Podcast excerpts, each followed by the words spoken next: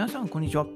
同じラジオへようこそ。ということで、今日もいつも通りやっていこうかなと思います。で、今日のテーマはね、えー、プロジェクトマネージャーに求められる6つの能力というテーマでやっていこうかなと思います。はい。えー、プロジェクトマネージャーね、えー、頑張って目指して いるんですけれどもね、少しずつ勉強はしているものもなかなかね、やっぱり実体験がね、伴わないんで、あんまり、えー、進んでないところもあるんですけど、まあ少しずつ本を読んだりっていうのをやってるので、その辺もね、え情報発信していけたらというふうに思ってます。ということで、え今日はね、その求められる6つの能力ということで、え、本当に基礎の基礎のところですよね。えその辺を解説していこうかなと思います。はい。で、6つの能力ということで、え先にね、え結論をえー、話すと、お話しすると、えー、発想力、計画力、実行力、仮説検証力、リスク管理力、そしてチーム構築力ですね。はい。ということで、順番からいこう、順番に行こうと思うんですけど、まず発想力ですね。こう、どうやって、はい、えー、アイディア、ね、え、ゴールに向かっていくためのアイディア、どうやったらゴールに近づけるかっていう発想、はい。まず A という作業があって、B があって、C があってみたいな。はい。それでどんどんね、えー、新しいステップをこう、思いつく力ですよね。はい。で、2番の計画力って言うんですけど、その1番でね、思いついたやつをこう並べ返す必要があるわけですよね。いきなり、はい。いきなりこうね、えーね、アイディア出た順番にやろうきいかないんで、アイデアが出た順番、アイデア出たら、それをね、えー、順番に落とす、ね、工程に落とし込んでどうやっていくかっていうのを計画する力ですよね。はい。で、3つ目が実行力ということで、そのね、1番、2番、えー、ね、工程を作って、えー、その順番に並べたものを実際に進めていくっていう、こう指揮していく力ですよね。はい。まあ、自分一人ではできないね。もちろん自分でもやるけれども、自分一人ではできないんで、この、えー、それぞれのタスクをメンバーに振ったりとかっていう、はい。その辺が、えー、求められてきますね。うん。やっぱこう、マネージャーがね、えー、実実業務をやっちゃうと、周りが見えなくなっちゃうんでね。はい。それは、えー、ジフトのプロジェクトでも体験してますんで、やっぱりね、はい。えマネージャーはこう采配すると。なので、えメンバーがね、え進捗が悪いんだったらなんで進捗が悪いのかっていうのを、え分析してね、そこにもう、え人的リソースをね、少し多めに投入するとか、はい、やり方を見直すとか、ね、そういうところが求められてくると思います。はい。で、仮説検証力ですね。えー、常にこう発想力でね、えー、出たアイディアっていうのは、常にね、仮説なわけですよね。実際にやってみて、はい。で、でできたかできないかっていうところが、えー、ね、あると思うんですけど、じゃあ実際にできるかどうかっていうのはね、うん。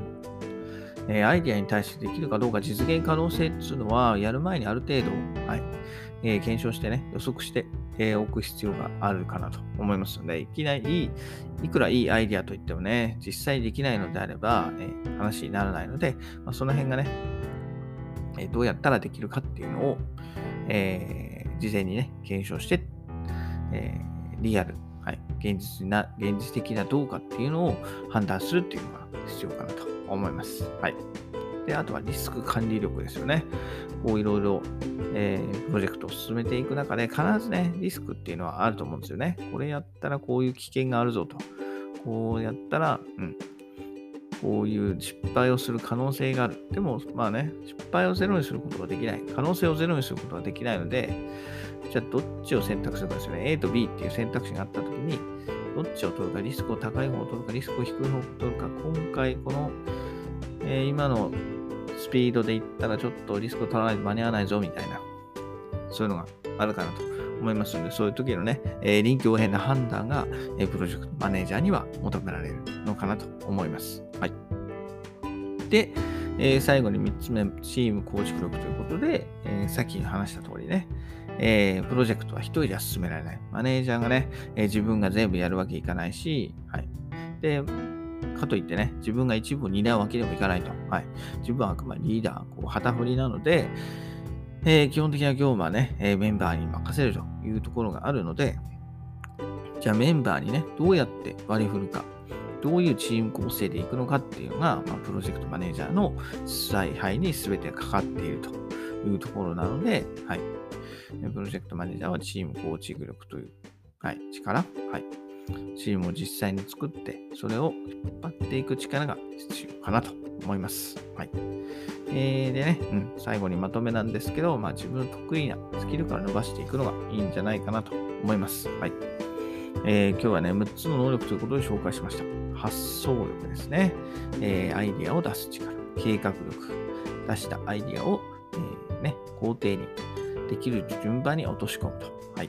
で、3番目が実行力。そのできた工程表を実際に引っ張っていく力ですね。で、4番目が仮説検証力ということで、えー、仮説検証力なので、えー、ね、実現可能性があるかどうかですね。そのアイディアが実現可能性があるかどうか。はい。えー、それを判断すると。で、5番目、リスク管理力ということで、えー、ね、A と B、えー、その工程が、2つの工程があったときに、どっちの方が、はい、今のプロジェクトの進捗から言って、どっちの方、はい、どっちの工程を選択すべきか、はい、というところが、どっちの方がリスクが高いかというところを、えー、臨機応変に管理して、臨機応変に対応していくというところが求められるかなと。はい。で、6つ目がチーム構築力ということで、はい。メンバーをどのように構成して、どのように引っ張っていくかっていうところですね。はい。